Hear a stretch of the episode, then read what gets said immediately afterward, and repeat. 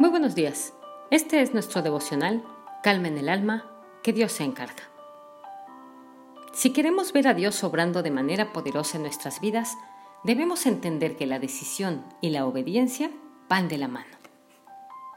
Muchas de nuestras decisiones han estado lejos de la voluntad de Dios, es decir, en desobediencia. En la Biblia encontramos muchos ejemplos de personas que escucharon la voz de Dios, recibieron el llamado pero tomaron la dirección contraria. Dice en Ruth 3, del 10 al 12. El Señor te bendiga, hija mía, exclamó vos.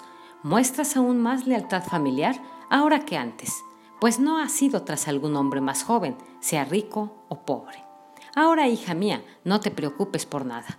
Yo haré lo que sea necesario, porque todo el pueblo sabe que eres una mujer virtuosa.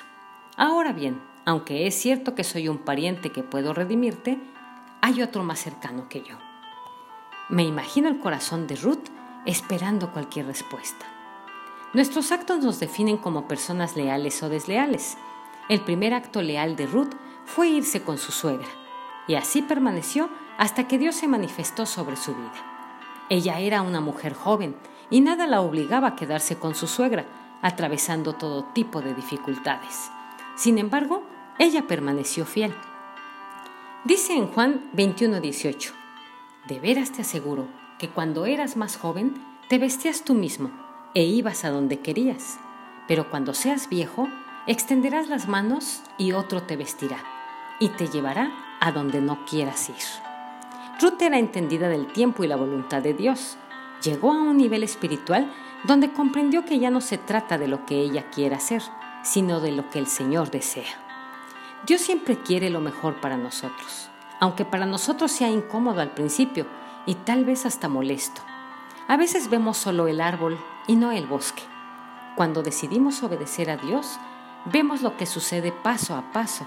No alcanzamos a ver todo el camino de inmediato, pero es allí donde nuestra lealtad nos sostendrá y veremos todo el plan de Dios cumplirse en nosotros. Vos le dijo a Noemí, Ahora, hija mía, no te preocupes por nada yo haré lo que sea necesario, porque todo el pueblo sabe que eres una mujer virtuosa. Eres un hijo, eres una hija de Dios y como tal serás tratado. Dios hará lo que pidas. Es tiempo de orar, pedir bajo su perfecta voluntad. ¿Cuál es tu petición hoy? ¿Estás orando por algo especial o simplemente eres de esas personas que dicen, Dios sabe lo que quiero y lo que necesito?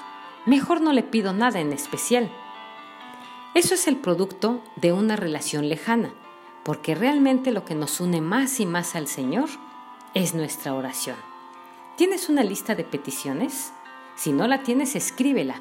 Define con claridad qué estás pidiendo delante de Dios. Dice en Juan 14:13, cualquier cosa que ustedes pidan en mi nombre, yo la haré.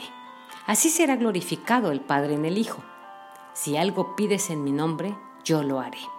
Quiero que pienses en esto. El nombre de Jesús es tu pase, pero no como usar el pase sin saber de quién es. Realmente el uso del nombre de Jesús nos lleva al entendimiento de una relación profunda con Él. Personalmente cuando le digo a alguien que vaya en mi nombre a pedir algo, tiene que existir un nivel de relación para que eso suceda. Exactamente igual sucede con Jesús. Él ha puesto su nombre delante de nosotros y en su nombre suceden cosas increíbles. Es tiempo de que aprendemos a usar su nombre en la oración. La intimidad, la relación te da la forma para que lo puedas hacer con confianza. Eso fue lo que vos le decía a Ruth, una mujer que estaba profundamente necesitada. No temas, haré lo que tú me pidas, porque eres una mujer ejemplar. Aquí nos lleva un poco más profundo a pensar en un estilo de vida, en una manera de relacionarnos con el presente y con el futuro. El ejemplo de vida es poderoso en este tiempo que estamos viviendo, es más influyente que nunca. La manera como reaccionamos, cómo hacemos, cómo marcamos la diferencia. Termina el texto diciendo, ahora bien, aunque es cierto que soy tu pariente y quien puede redimirte, hay otro más cercano que yo. Quédate aquí esta noche Mañana, si Él quiere redimirte, está bien que lo haga, pero si no está dispuesto a hacerlo, entonces tan cierto como que el Señor vive, te juro que yo te redimiré. Ahora acuéstate hasta que amanezca. Esto es paz de Dios.